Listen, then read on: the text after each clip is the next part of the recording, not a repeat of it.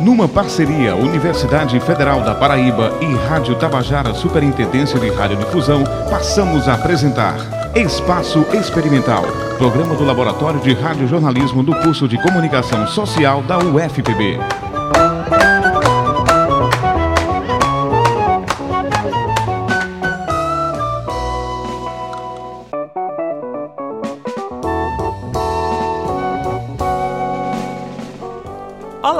Está no ar mais uma edição do Espaço Experimental. Eu sou Marcelo Vieira. E eu sou Lara Brito. Este é mais um episódio da série Passa a Palavra Literatura Feminina em Foco. Nesta edição, iremos falar de novas formas de literatura que vem ganhando destaque: o jornalismo literário e as HQs, que são histórias em quadrinhos. Vamos dialogar com a nova geração de quadrinistas e jornalistas de João Pessoa que vem ganhando destaque nacional. Narrativas em profundidades, relatos humanizados. Novas formas de publicação e a crise do mercado editorial. Começa agora o Espaço Experimental.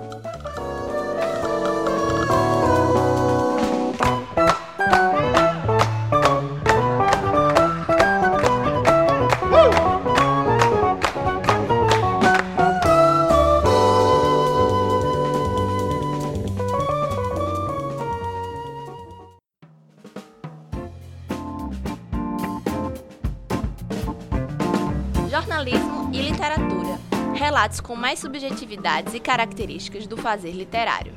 É essa especialização no jornalismo literário que fez um estudante de jornalismo se projetar para o cenário nacional, com reportagens sobre nossa cidade. Bom dia, Elisa. Recebemos agora a jornalista Elisa Damante para falar sobre jornalismo literário. Bom dia, Elisa. Bom dia, gente. Elisa, eu queria que tu começasse contando como começou essa tua relação com o jornalismo literário. O meu primeiro contato foi através de um congresso que houve aqui em João Pessoa, o Intercom, o famoso Congresso de Comunicação. E aí eu fui acompanhar uma colega que ia apresentar um trabalho e dentro desse, desse, desse grupo havia uma menina de Aracaju que tinha desenvolvido um artigo sobre o jornalismo literário. E aí ela contava é, toda a história, é, desde Hunter Thompson, Truman Capote, os, os cabeças né, do jornalismo literário. E aí eu achei bem interessante, porque era uma coisa bem diferente do que eu estava vendo aqui. Eu acho que eu estava nos meus primeiros períodos do curso ainda e não tinha visto nada do tipo. E aí eu achei bem interessante, conversei com essa, com essa minha amiga. E aí a gente começou a, a tentar pautar o jornalismo literário aqui dentro da universidade é, em disciplinas que, que, que abriam um espaço para a gente pesquisar de maneira mais livre. A gente começou a buscar, é, a trazer seminários, trabalhos, até para, apresentar para o resto dos colegas também. Então, isso foi se desenvolvendo, o interesse foi aumentando. E eu acho que foi basicamente isso. Assim, a gente começou a produzir a partir desse, desse primeiro contato. Explica para a gente o que é jornalismo literário. Bom, é, o jornalismo literário é, ele, é uma, ele é uma forma de contar a história de uma maneira mais humanizada. É, é, é, trazer um pouco mais a visão do personagem, é tentar fugir dessa coisa meio engessada que a gente vê hoje em dia nas televisões. É, eu acho que, que há um espaço maior do jornalismo literário na web, porque a televisão ela ainda está muito dentro da caixinha. É, eu acho que há uma liberdade maior para desenvolver o jornalismo literário nessa, nessa plataforma. Então, eu acho que é isso. Jornalismo literário é você, é você trazer um caráter de humanidade para o jornalismo, que é essa coisa tão fria, tão, tão imediatista, sabe? É contar uma história é, com literatura. Acho que, é, acho que é basicamente isso. Elisa, conta um pouquinho do seu trabalho dentro do jornalismo literário, as obras que você realizou. Certo. É, o, o, primeiro trabalho, assim, que teve uma grande proporção, foi uma reportagem que a gente fez em grupo, eu e mais três colegas, duas colegas de, de, de, de turma, que foi sobre a penitenciária feminina daqui de João Pessoa, é, mais especificamente sobre a cela que era destinada às mães e grávidas da, do presídio. E aí a gente foi lá dentro, é, acho que umas duas ou três visitas para imergir mesmo no local, para contar a história dessas mulheres, para contar o que, é que elas sofriam, é, como era a rotina delas, como é que o sistema tratava elas. E, e essa reportagem ela, ela foi premiada no, no Spocon regional. Ela ganhou na região Nordeste no ano de 2016. A gente tentou ela no, no, no, no Nacional naquele mesmo ano, mas a gente acabou perdendo. E aí, no ano de 2017, a gente continuou nesse viés da penitenciária, só que dessa vez na penitenciária masculina, para contar como a literatura, como a escrita literária, como, como, como o contato com, com livros, com, com produções literárias, ele, ela, eles podiam é, ajudar na ressocialização desses presos que estavam lá, como a educação, é, como, como aulas, poderiam ajudar nesse processo de, de ressocialização desses, desses homens. E aí, né, né, nesse ano, 2017, a gente conseguiu ganhar o prêmio nacional lá em Curitiba, no Spocon em Curitiba. Acho que essas foram as duas grandes produções literárias que tiveram alguma, algum impacto assim na, na minha vida acadêmica. Elisa, eu, eu, li algumas das coisas que você escreveu para a União. Eu queria que você falasse também um, um pouquinho desse projeto, certo. em parceria com o jornal. É, a minha primeira crônica na União, ela foi é, publicada de uma maneira bem despretensiosa. É, eu tive uma disciplina aqui na, na universidade com a professora Joana Bellarmino e a gente criou um blog para postar coisas que, ela, que a gente queria postar. Ela deixou isso bem livre para a gente é, ver coisas no dia a dia que achassem interessantes ou, ou coisas que mexiam com a gente, da nossa memória. E aí eu lembrei de um de uma coisa que fez parte da minha vida durante muito tempo, que eram as locadoras de filmes. E na minha cidade, que é no interior de São Paulo, eu sempre ia aos sábados alugar filmes com meu irmão. E depois de muitos anos, eu acabei voltando nessa, nessa locadora e já não era mais a mesma coisa, porque a internet, né, os filmes piratas acabaram derrubando um pouco esse mercado aí. E eu lembro do, do sentimento que eu tive quando eu cheguei nessa, nessa locadora e decidi escrever.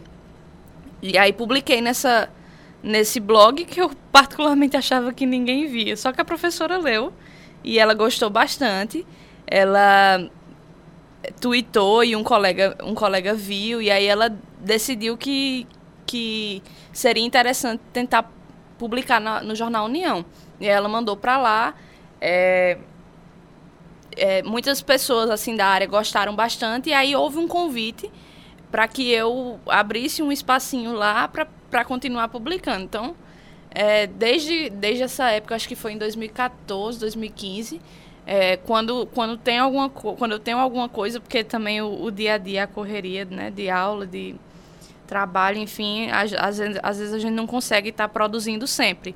Mas foi a partir dessa crônica, acho que ela foi o, o a, a janelinha que, que abriu para que eu tivesse esse espaço de, de, de poder publicar alguma coisa lá na União. E, e, e, é uma coisa bem satisfatória, assim, porque a gente vê hoje em dia que a literatura, a, o, o, produzir literário, ele não, não, tem, parece que não tem mais muita importância no, no, no uhum. Brasil, né? Infelizmente. E aí, quando você vê que alguém está gostando, que, que, que que você tem um espaço para publicar, que vai atingir mais pessoas. É, é bem gratificante para mim. Quando, quando dá, eu estou sempre escrevendo lá. Então é, um, é uma coisa bem legal.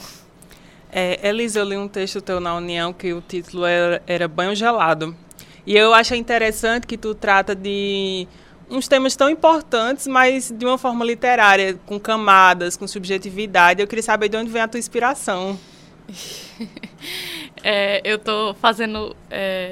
Estou é, pagando uma disciplina agora de teoria da poesia. E aí eu tenho um professor que ele diz que a inspiração não existe. Isso acabou quebrando muito a, a, a ideia da gente do que seria a, uhum.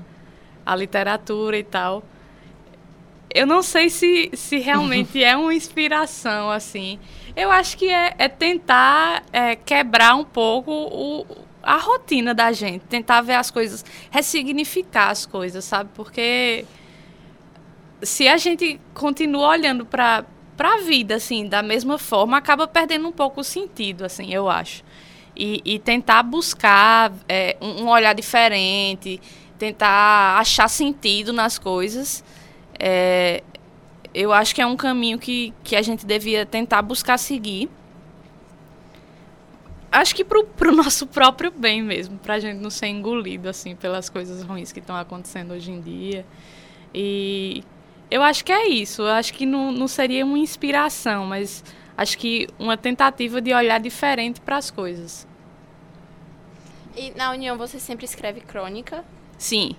E, assim, qual, qual, quais são os temas que você acha que você, que você mais aborda? Assim, é, é o dia a dia? São temas místicos? É, não, eu acho que é o dia a dia mesmo. A, a maior parte da, do, dos textos são voltados para esse tema, porque é o que eu estou vivendo, né? É o que a gente está olhando todos os dias. Não necessariamente sobre o meu dia a dia. Às vezes a gente vê alguma coisa na rua que chama a atenção. E tem, tem outro também que minha mãe, quando eu falo, minha mãe fala, ah, não, não fala isso, que é a morte. Eu acho que já escrevi alguns temas sobre a morte, porque é realmente uma coisa que eu sinto que eu preciso entender melhor. Não sei se eu lido muito bem com ela. E mas a, a grande maioria é, é sobre o cotidiano mesmo. Você falou um pouquinho sobre o Brasil não ter tanto espaço para jornalismo literário. Você sente que você já encontrou seu espaço? eu acho que nas devidas proporções, eu acho que eu já consegui um espacinho. É, eu acho que também depende muito do, do meu empenho maior, da, do, da minha falta de tempo também, que não permite, mas acho que do meu empenho maior de tentar ler mais, porque a, a escrita está muito relacionada a essa uhum. questão da, da leitura, né? É, mas eu acho que, que para mim, por enquanto, está sendo bem suficiente ter esse espaço para despejar os sentimentos. É, eu vejo outros colegas assim que têm uma vontade de, de escrever, de, de ganhar um, um, um, ambiente maior assim e tem uma certa dificuldade. Então, é, para mim, enquanto um, uma quase recém-formada, é, eu acho que já está de bom tamanho. Assim, claro que eu quero sempre tentar aumentar um pouco, tentar ganhar mais espaço, mas eu acho que na, na, na, minha atual conjuntura, eu acho que já, já é um, um, uma grande coisa, assim. Uhum. É, você é aqui da casa, né? Fez jornalismo aqui no Departamento de Jornalismo da, uhum. da UFPB e agora está fazendo letras. Eu queria saber o, o que, é que faltava em você, que você teve que fazer letras, assim. Letras foi, assim, uma segunda opção, mas o que é que faltou, assim, jornalismo que você está encontrando em letras? É, eu acho que quando eu terminei o jornalismo, eu achei que eu ainda estava incompleta. Porque é, o curso é bom, a gente, a gente tem contato com, com, com a escrita mesmo em, em, em algumas disciplinas, alguns mas acho que falta o contato com a literatura. E como é uma área que eu gosto, o jornalismo literário, eu achava que faltava um pouco mais dessa coisa, desse contato com a literatura para humanizar mais as narrativas. E é um, um, um, uma afinidade minha também com os livros, que desde criança eu era a, esquisita da turma que ficava na biblioteca na hora do intervalo. O que a Lisa gosta de ler? Caramba, eu acho que eu leio um pouco de tudo, assim. É, não sou muito fã de best-sellers, nem de, uhum. dessas coisas meio fantasia, estilo Harry Potter, essas coisas não, nunca fizeram muito parte da, da minha estante, não. Mas é, Gabriel Garcia Marques, eu acho que é um, um, um grande nome, assim, para mim. Machado de Assis também, que é um, uma coisa que eu senti que, que eu não, não tinha muito desenvolvido. Acho que na escola a gente acaba tendo um bom contato com a literatura brasileira, mas, mas eu nunca tinha me aprofundado muito. Acho que eu nunca tinha olhado para as produções de aqui e visto o, o quão boas eram, sabe? E, e tem um cara que é local, que é incrível e que eu acho que é, a, a, nossa geração não conhece, que é Gonzaga Rodrigues. Ele é um uhum. cronista daqui de João Pessoa. Na verdade, ele é, de, ele é alagoano. É, Alago, de Alagoa Grande, na verdade. E, e veio para cá muito jovem. E eu acho que ele é uma, uma pessoa falei sobre inspiração, não sei se acredito muito mais nisso, mas é uma pessoa na qual eu me espelho, assim, sabe? Porque é justamente sobre o que ele escreve, é sobre o cotidiano, é sobre, é sobre as, é a mudança na, na, na, na, cidade, assim, na estética da, da cidade de João Pessoa. É, eu acho que, que, que são mais ou menos essas, essas essas pessoas que têm me guiado um pouco na literatura. Eu sempre tenho buscado ler alguma coisa diferente, que eu, que eu vejo que está tá sendo bem, bem falado, mas é, eu acho que é basicamente isso. Elisa, a gente está com essa série aqui para fomentar mais a literatura feminina, a gente poder apresentar ao nosso público novas autoras e a gente queria pedir alguma indicação feminina que você gosta, que você se inspira para os nossos ouvintes. Certo.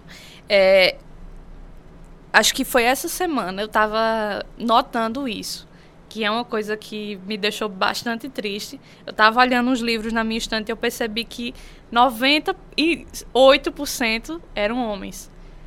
É um reflexo, é, né, desse apagamento. A gente acha que, que não, não, não consegue ter o contato que a gente deveria ter com autoras femininas. E isso me deixou bem triste, inclusive acendeu uma luzinha de que eu realmente preciso ler mais mulheres. E eu ouvi, eu acho que foi em um jornal da cultura, um, um cara falando sobre esse livro aqui, que era uma vez uma mulher que tentou matar o bebê da vizinha. Ela é uma russa, é Ludmila Petruchevskaya. Ela já ganhou alguns prêmios, foi best-seller aqui pelo The New York Times. E é um livro de contos é, de fada meio assustadores, assim. É uma coisa meio estranha para para o que a gente está geralmente acostumado a ler, mas eu acho que é uma coisa que vale a pena, que foge um pouco do padrão e é uma mulher. Então a gente tem que é, reforçar isso e, e, e, e, buscar sempre mais é, é, escritoras femininas. Tem uma, uma escritora também daqui, que é Maria Valéria Rezende, né? Que, que já ganhou o prêmio Jabuti e tal, e também é incrível. Eu acho que é uma, é uma recomendação super válida para todo mundo ler. Eu acho que os, os, os, dois nomes que eu tenho tido mais contato por enquanto são esses, mas eu quero me aprofundar mais mesmo, porque depois que eu vi na, dentro do meu quarto, eu, enquanto mulher, vendo que eu só estava lendo homens, a, me incomodou bastante. Assim, realmente acendeu uma luzinha de que eu preciso voltar meu olhar para produções femininas. É, a gente sabe que o jornalismo literário ele se, sempre teve muito espaço no jornalismo impresso, né? E agora a gente vê que o impresso ele está de certa forma se reconfigurando, né? Hum e ainda continua com narrativas imersivas, com, a, com reportagens mais contextualizadas, mas a gente vê que está tendo uma migração para o web, né, para o formato de web. E a gente vê é, grandes jornalistas projetando o cenário nacional. A gente tem a Eliane Brum, que algumas reportagens dela depois virou, virou livro, a Daniela Arbex. Uhum. Eu queria que tu comentasse um pouco sobre esse processo. Assim, tu acha que é a mesma coisa, potencializa? Como vai ser o futuro do jornalismo literário assim, nesse novo espaço? O que é que tu enxerga nesse sentido? É, só acrescentando, essas duas aí que você citou também são maravilhosas. A Eliane Brum também foi uma, uma figura que eu tive contato quando eu estava começando e Daniela Arbex, sem comentários. Mas é, era uma discussão que eu tinha muito aqui dentro da, da universidade, ainda nas salas de aula, porque eu acredito que o futuro, o, o, o o, a sobrevivência do, jornal, do jornalismo impresso está justamente no jornalismo literário. Eu acho que, que, que podia haver um, um investimento de produções é, literárias, só produções literárias, para o jornalismo impresso mesmo. Grandes reportagens, especiais. Porque a gente sabe que hoje em dia não dá para competir com a internet, com a uhum. rapidez. A televisão também já está em, em segundo plano, assim, mas principalmente a internet a, a rapidez das coisas, você esperar para ver uma notícia no dia seguinte, sabe? É, já é uma coisa impensada nos dias de hoje. Então, eu acho que o grande, a grande saída para o jornalismo impresso seria investir no jornalismo literário, porque ainda há um público, eu acho que de pessoas mais, mais velhas, mas que quem não gosta de ler uma boa história, né?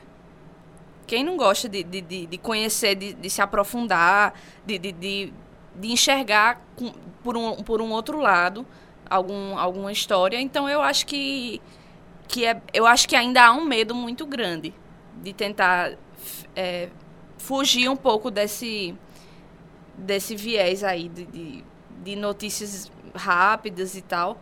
Mas eu acho que seria a melhor e acho que a, a, a mais é, sensata saída para o jornalismo literário. Investir. Não, para o jornalismo impresso, que era investir no jornalismo literário. E onde é que a gente consegue encontrar esses escritos? Você posta alguma coisa na internet? É, eu tenho um, um, um, um, espaço lá no Medium, mas eu pouco posto, na bem da verdade é essa. É, eu acho que, a, a, a, o que o que tem saído geralmente está indo para o, o jornal União mesmo. Como, como está sendo bem corrido ultimamente para mim, eu não tenho produzido tanto, mas é, eu ainda tenho que me adaptar um pouco à, plataforma da internet. Mas antes eu postava nas redes sociais mesmo, postava em Facebook e tal. Acabei saindo do Facebook, porque em tempos de, de eleição não estava dando mais. E é, acho que é esse espaço mesmo da internet, que é bem menor do que o, do que o jornal impresso mesmo. Elisa, nós agradecemos a sua presença aqui na nossa série de literatura de autoria feminina. Foi um prazer dialogar com você, trazer novos olhares para a literatura, para o jornalismo, para as novas configurações do mercado editorial e tal. É um prazer recebê-lo aqui. É de suma importância a gente estar tá vendo uma representação feminina, principalmente do, dentro do jornalismo literário, e né? Jovem, que todo né? mundo fala de Capote, mas ninguém fala de John Didion, por exemplo. É, nós somos muito esquecidas dentro desse gênero, então é muito importante que você está aqui fazendo força para a gente. É, eu que agradeço, gente. Foi, foi um prazer enorme, de verdade. Acho que eu sei que acho que todo mundo que passa por aqui diz isso, mas uhum. é, por eu ter saído daqui, sabe, por eu já estar, já ter estado aí onde vocês estão é, e ver que que há um interesse nesse tema que eu acho que é importante, principalmente para o pessoal que faz jornalismo. É, e, e vir para cá para falar disso é para mim é a felicidade do mundo assim. Então eu agradeço demais o convite de vocês. Abrir a gaveta de roupa e buscar uma camiseta preta às oito e meia da manhã em uma sexta-feira quente não foi tarefa fácil. A morte não escolhe horário conveniente, nem a melhor forma de dar a notícia, e eu já deveria saber disso. Afinal, ela já havia me visitado algumas vezes e deixado muita coisa fora do lugar. Vesti o corpo e a alma de preto e fui de cara limpa me encontrar com ela. Uma morte é um lugar estranho para pensar na vida, mas curiosamente, para muita gente, é só ali no enterro, quando a gente vê de frente um peito se cansar de uma vida, que decide parar para refletir sobre ela. É só quando a gente assiste ao tecido se esgaçar que para para olhar o que costuramos até então, para pensar se faz sentido, para olhar se está bonito, para reparar se tem buraco. E enquanto pensamos, somos obrigados a olhar os olhos frios de suas consequências. A morte abala, destrói e se despe diante de nós ela constrange, contrai e rasga. É aquela piada que a gente se nega a rir. É aquele abraço fraco e dado sem vontade. É aquele gosto amargo de comida estragada na boca. É aquilo que não tem conserto. Tenho a impressão de que ela ri de nós, que ela se diverte diante do nosso acanhamento, da nossa dor, que ela fica espreitando discretamente a gente abraçar as vidas que ficaram. Enquanto não conseguimos falar uma só palavra, ela fica ali, achando graça de tudo. A morte dá um nó na garganta e deixa a gente mudo. Há sete dias a morte levou seu João. Mas a vida é tão resistente que enquanto a morte enterra, a vida faz nascer, germinar igual semente. Dentro de sete meses, nasce novamente João, mais forte que tudo. Porque a morte deixa a gente mudo, mas a vida grita que nem criança nascendo. Outra jornalista que tem se destacado com narrativas subjetivas no webjornalismo é a Dani Fechini. Confira a matéria. Dani Fechini, formada em jornalismo pela UFPB, começou a se destacar na área de jornalismo literário ainda na universidade. A minha escrita no, nos moldes do jornalismo literário, ela surge justamente a partir dessas leituras de livros e reportagens de Eliane Brum. Eu realmente fiquei apaixonada quando eu conheci, então eu comprei muitos livros dela, li muitas reportagens, artigos, inclusive, que ela faz, que já são muito imersivos. Não só ela também, mas como Daniela Arbex, que escreveu o Holocausto Brasileiro, é, como eu já falei, Fabiana de Moraes, que é muito referência para mim. É, então foi fazendo essas leituras que eu pude é, pegar um pouquinho de cada um e dar, claro, a minha própria característica a esses textos. Hoje não considero que eu faço jornalismo literário, porque fazer jornalismo literário é muito difícil, principalmente quando você está é, trabalhando em um veículo de comunicação é, de internet. É muito, é muito complicado, porque, enfim, exige da gente uma praticidade, uma objetividade e ao mesmo tempo a gente tem essa liberdade né, de, de escrita, mas não é a mesma coisa de você é, sentar e liberar tudo que você quer escrever é, em uma revista, em um jornal impresso. É diferente, tem seus desafios, mas eu sigo tentando fazer sempre esse jogo do jornalismo com a literatura. E aí na universidade foi onde eu consegui fazer isso, eu acho, de modo mais direto e realmente focado no jornalismo literário, de fazer produtos que eu realmente queria que fosse jornalismo literário. Durante a graduação, a então estudante escreveu grandes reportagens na área, incluindo Cela 15, Ventos Encarcerados, com as colegas Elisa Damante, Ivone Silva e Gabriela Figueroa, vencedora da Expocon Nordeste 2016, na categoria de trabalho impresso. É, é difícil lidar com o estigma do presidiário e é difícil também não tomar certos posicionamentos dentro de uma reportagem, principalmente quando a gente lida com uma situação que envolve não apenas um, um, um suspeito, um acusado que está preso, mas também uma pessoa que foi vítima. E aí a gente fala dos, dos presidiários que eles precisam de mais dignidade, que eles precisam de mais atenção, e aí outras pessoas chegam e questionam, mas e as vítimas? Elas não tiveram esse acompanhamento, elas não estão tendo esse acompanhamento é, é complicado, mas são escolhas que são feitas dentro do jornalismo para poder dar realmente uma outra visão, um outro aspecto a certas realidades que são totalmente estigmatizadas na sociedade. E realmente nessa grande reportagem, que essa acho que foi uma das mais importantes, porque realmente mexeu muito com a gente e acho que foi um dos textos que a gente mais gostou de escrever. É, ela ganhou o prêmio do Congresso do Nordeste, o Intercom Nordeste, e ganhou também o Intercom Nacional como melhor reportagem impressa do país. Hoje, repórter do G1 Paraíba, a jornalista fala da sua relação com o jornalismo literário e como escrever com profundidade em uma redação. Trabalhar no online é um desafio diário, é, é o mundo de hoje. O mundo de hoje é multiplataforma, é multimídia, então a gente tem que estar tá é, sempre conectado e preparado para transformar os nossos textos em vários tipos de formatos. Formato de TV, formato de rádio, formato de, de, de portal. E sem perder a sensibilidade, sem perder essa proximidade com o leitor, com o ouvinte, com o telespectador e, claro, sem deixar também que o nosso personagem ele seja o foco principal daquela reportagem, ele seja o caminho daquele texto porque ele é quem dá, ele é o fio condutor da história, entendeu? Não é o jornalista, o personagem principal da, da... Muita gente, inclusive, fala sobre jornalismo literário como questiona, é preciso ser em primeira pessoa? Não, é preciso ser em primeira pessoa. É, quando ele acontece dessa forma, eu realmente acho que fica ainda mais claro essa presença do jornalista em campo e e, e aproxima também o leitor um pouco mais, porque acaba, acaba é, existindo uma conversa, uma conversação do jornalista com o leitor. Mas eu acho que existem várias formas de se fazer jornalismo literário e de tentar.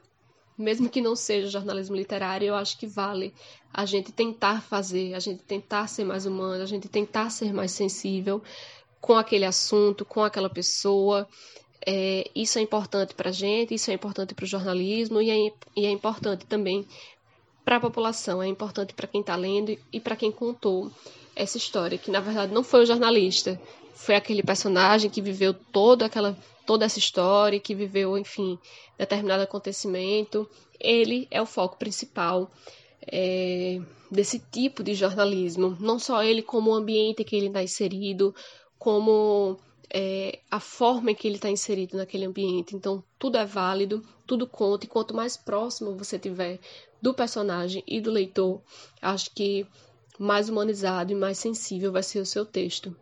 Luana Almeida, para o Espaço Experimental.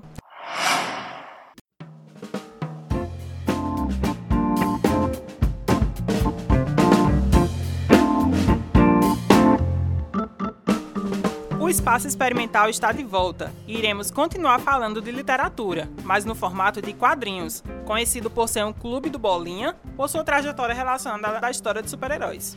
Um gênero não tão novo na literatura, mas que só está ganhando mais lugar no Brasil agora, principalmente para as mulheres. Recebemos agora a jornalista, ilustradora e quadrinista Gabriela Guilherme. Bom dia! Bom dia, Gabi. Muito obrigada por, por aceitar o nosso convite de vir aqui no Espaço Experimental. Bom, eu queria começar com uma pergunta básica, assim, de onde veio o seu interesse por quadrinhos?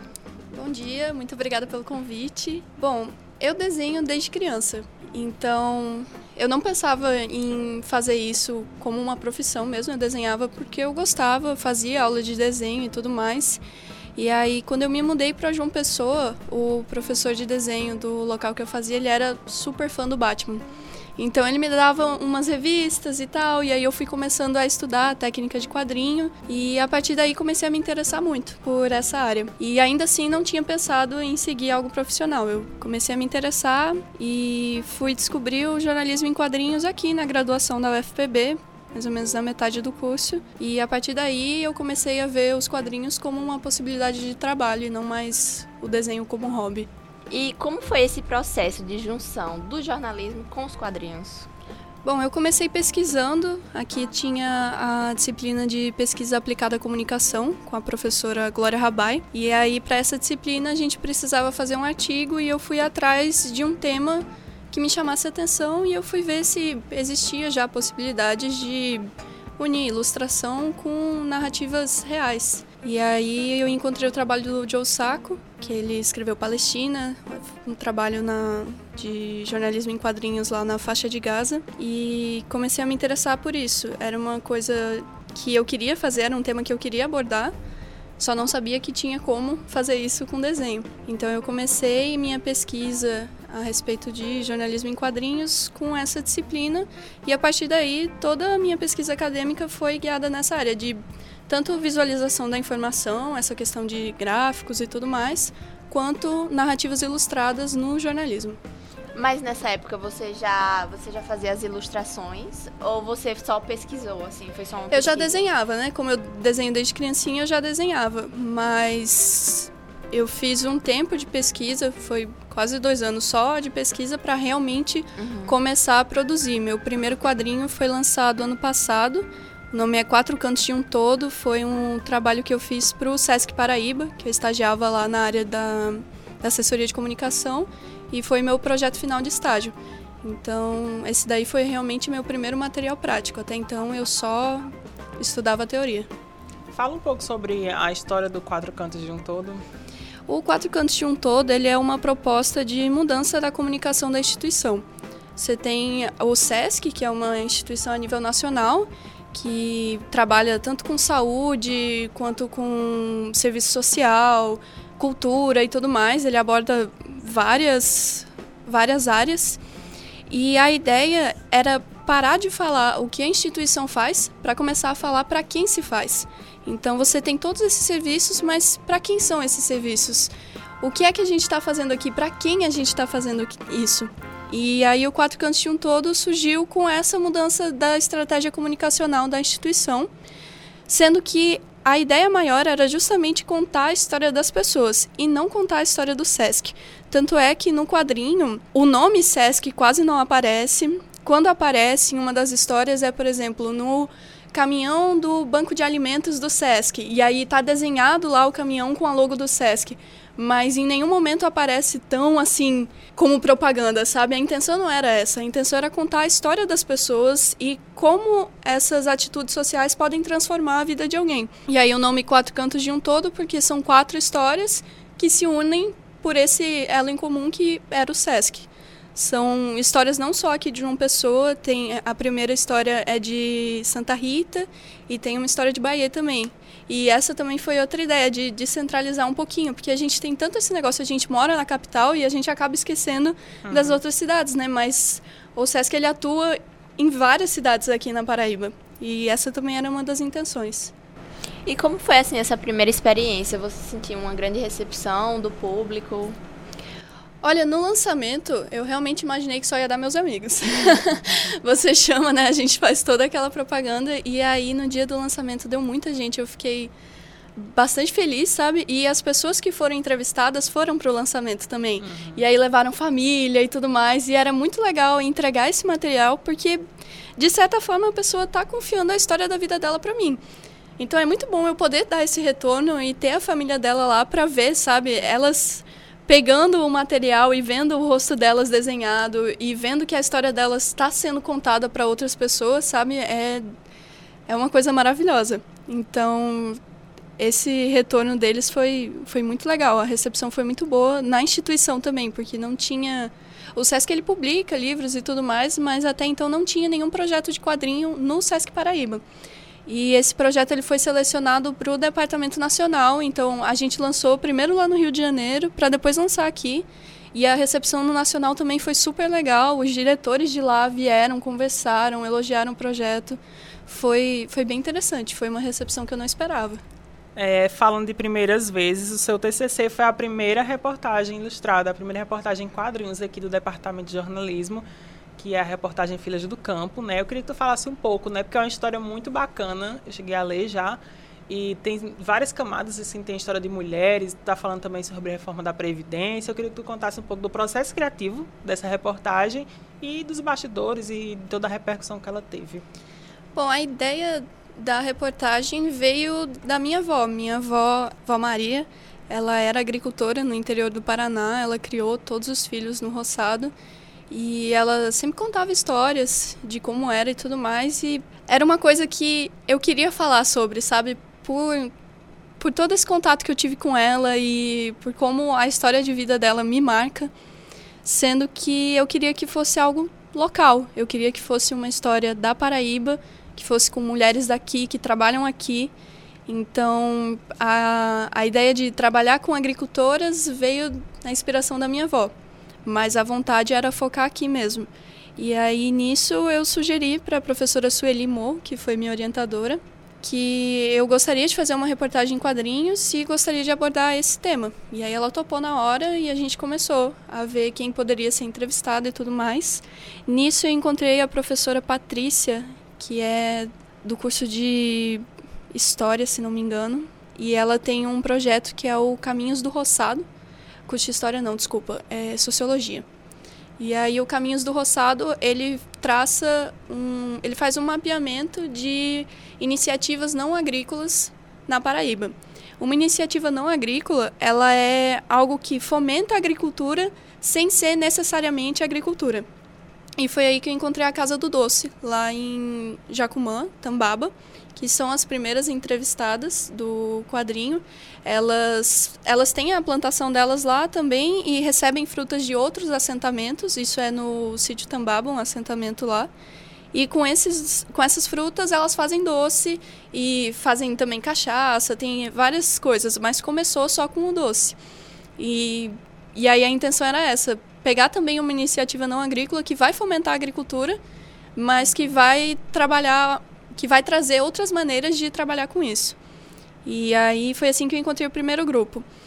De lá eu entrei em contato com a FETAG, que é a Federação de Trabalhadores na Agricultura aqui na Paraíba, fica lá em Jaguaribe, a sede, e entrevistei as secretárias da Secretaria da Mulher de lá, porque eu também queria uma visão do, do sindicato, da federação, sobre como é fazer esses projetos, né? Porque você tem a vivência de quem trabalha com isso e tem a vivência também de quem ajuda a fazer com que esse trabalho seja um pouco mais fácil, vamos dizer assim, fácil entre aspas, né? E conversando com elas, como eu queria mais uma entrevistada, queria alguém realmente aí da agricultura, elas me indicaram a dona Zélia, do assentamento Rick Charles, que é a última entrevistada. E a dona Zélia na hora que a gente estava fazendo, fazendo a entrevista, ela puxou muito para essa questão da reforma da Previdência, que uhum. era justamente quando começaram a discutir tudo isso. E ela estava revoltadíssima quando a gente fez a uhum. entrevista. Então, eu quis trazer muito isso porque a reforma da Previdência, claro que ela atinge muita gente, mas ela atinge principalmente os trabalhadores do campo. Aquele texto anterior, né?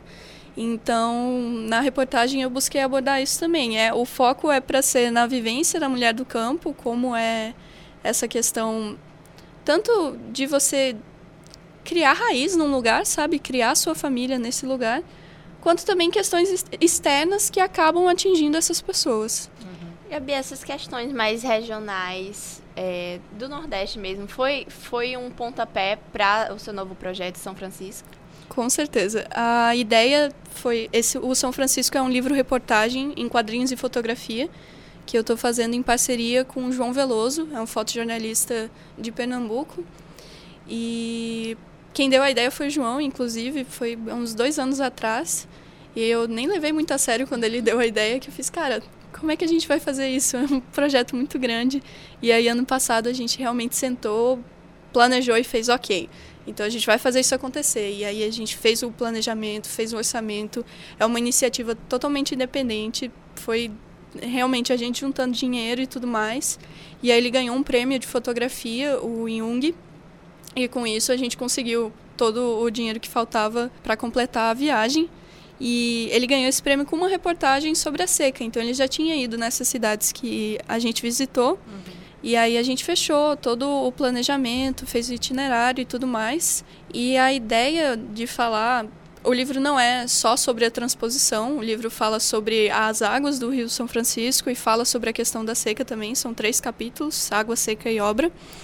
Mas a ideia de focar no rio seria tanto pela importância da região quanto pela importância da obra no geral, né? É uma das maiores obras do país, é uma das ideias mais antigas também. A obra da, a ideia da transposição de São Francisco ela vem desde o Brasil Império.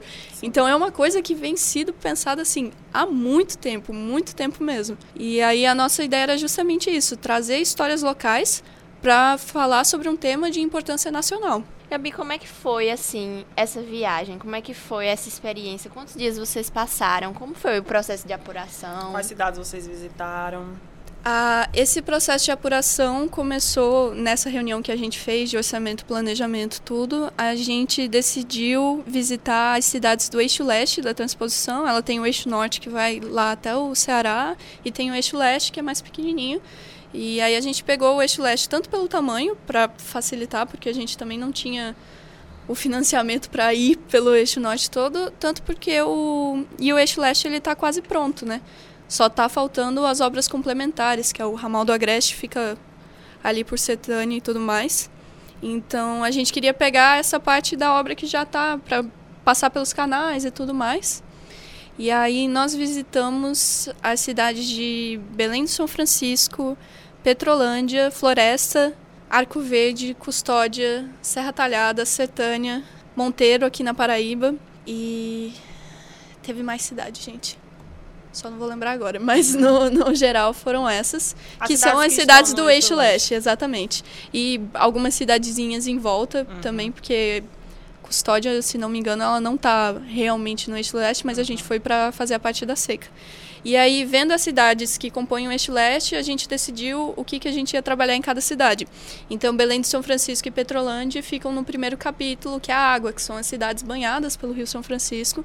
Petrolândia é uma cidade, a velha Petrolândia, ela foi completamente inundada pelo Lago de Itaparica para a construção da usina Luiz Gonzaga, e a gente vai falar sobre isso no livro. A gente conseguiu falar com pessoas que moravam na velha Petrolândia, então a gente tem todo o depoimento delas e tudo mais. E a maioria dos depoimentos são de pescadores, agricultores. A gente queria realmente pessoas que tiram o sustento do rio. E aí, subindo um pouco mais para lá por Serra Talhada e as cidades perto, a gente fala sobre a seca, que lá por Serra Talhada você vai ter o rio Pajeú, que é um dos rios mais importantes da região, que está enfrentando um, uma seca aí já vai uns sete anos, que não está realmente colocando o nível normal do rio. E aí, subindo um pouco mais, a gente vai para o canteiro de obras do ramal do Agreste, que é realmente essa parte que está sendo construída, essa obra complementar do eixo leste, para falar, para tratar sobre a obra. Sendo que como o, essa parte da transposição vem desde Floresta, desde lá a gente vem registrando e tudo mais. Então esse terceiro capítulo ele vai ser um apanhado das cidades que a gente visitou com o resultado da obra.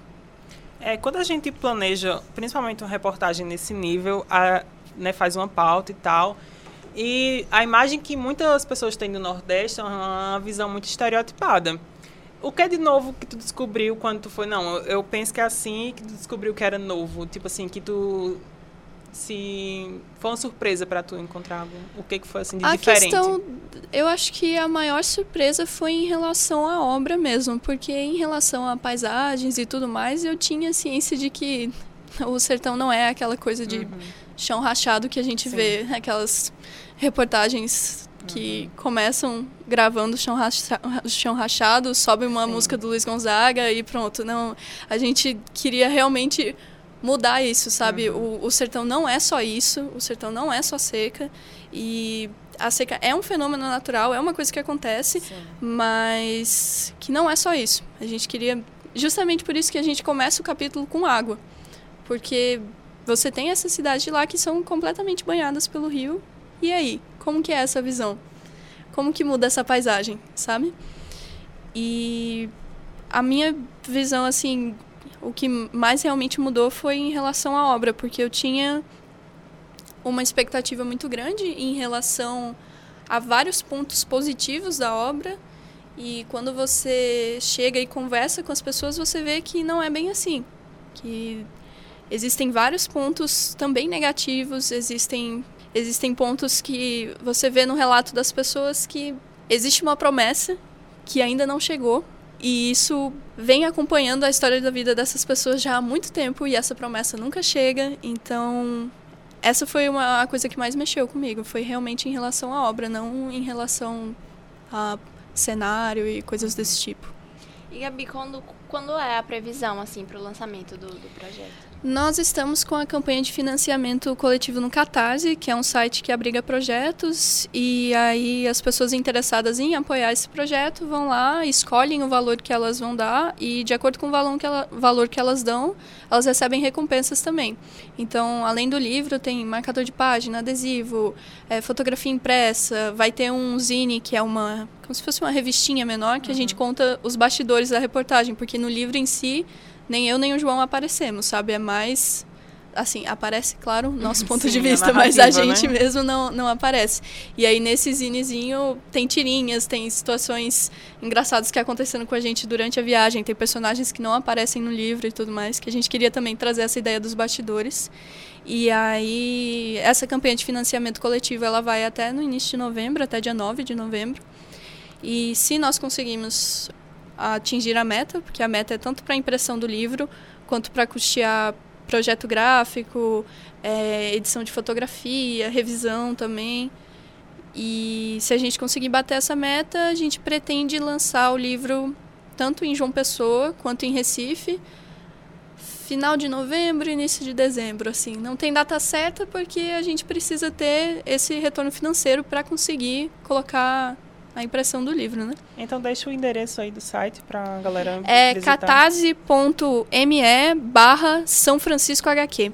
E tá. aí lá tem um vídeo também, a gente coloca é, cenas que a gente gravou durante a viagem e tudo mais, a gente explica o projeto bem direitinho, fala todas as cidades que a gente visitou certinho uhum.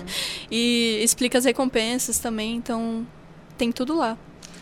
Gabi, é, vocês vêm de uma iniciativa totalmente independente, assim, o mercado editorial tá difícil para quadrinistas? Eu diria que o mercado editorial tá difícil para todo mundo, não só para quadrinistas. Mas a nossa ideia em relação à iniciativa independente era porque a gente queria realmente um trabalho nosso.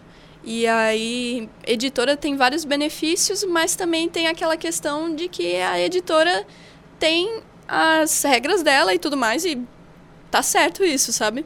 E a gente queria um mais fechar, é, fechar algo nosso mesmo, quem sabe depois que a gente lançar essa, esse nosso fechadinho e conseguir lançar por editora depois seria legal, mas a ideia realmente era porque é uma iniciativa nossa e que ficasse com a nossa cara. Mas você tem assim interesse em entrar no mercado editorial? Olha, se acontecer, vai ser bom. Mas eu acho que a, a produção independente aqui tá, tá com um caminho bom, sabe? eu acho bem interessante o que está vindo disso. Então, gosto de trabalhar com independentes. Se surgir a oportunidade de trabalhar com uma editora, também vai ser legal. É, além do Joy Sacco, quais são as tuas referências assim nos quadrinhos? A Majane Satrapi. É, aqui no Brasil tem a Carol Ito, Alexandre de Maio, o Pablito Aguiar, tem a no exterior Sarah Glidden, que ela faz mais reportagens em zonas de conflito também, que é muito meu interesse. E o Art Spiegelman também, que é o autor de Mouse, que é o quadrinho mais conhecido dele. Uhum. Eu diria que essas são minhas principais referências. É, a gente está fazendo essa série sobre literatura feminina para fomentar tanto a literatura regional, mas principalmente a literatura regional feminina. Você tem alguns nomes para indicar para os nossos ouvintes? Eu diria que eu fiz uma não é uma lista assim de jornalismo em quadrinhos, mas Sim. esses dias eu fiz uma lista de indicações para o Mina de AKQ, que é um site que fala justamente de quadrinistas, produção de quadrinistas mulheres no Brasil. E aí eu indiquei cinco quadrinistas aqui do Nordeste, então eu vou trazer essa indicação para cá também. Fique à vontade. Que é a Mina Miná, ela é formada aqui na UFPB em mídias digitais. A Thaís Gualberto, que é autora de Olga Sexóloga, também aqui da Paraíba. Aí tem a Brenda Maria, de Fortaleza. E tem a Ilustra Lu, de Natal, muito boa também. E tem o, tem o coletivo Gata Amarela, de Recife, que aí já são mais quatro quadrinistas.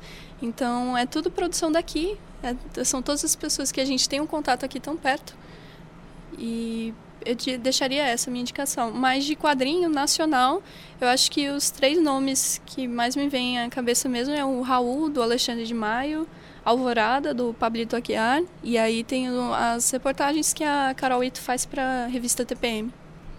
Muito obrigada, Gabi, pela sua participação. Deixa suas redes sociais para a gente te achar. É, meu Instagram é Fengler, com dois Gs, F-E-N-G-G-L-E-R, e o Facebook, Gabriela Guilherme dá para me contatar qualquer um desses dois, eles é G-U-L-L-I-C-H, né? Sempre bom uhum. soletrar.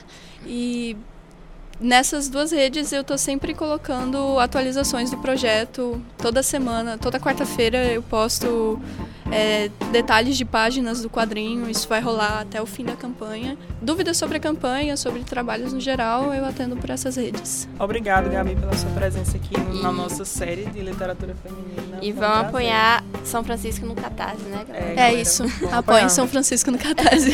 muito obrigada pelo convite. É muito bom voltar para a universidade que eu me formei para trazer isso. Bem interessante. Ah, a gente que agradece.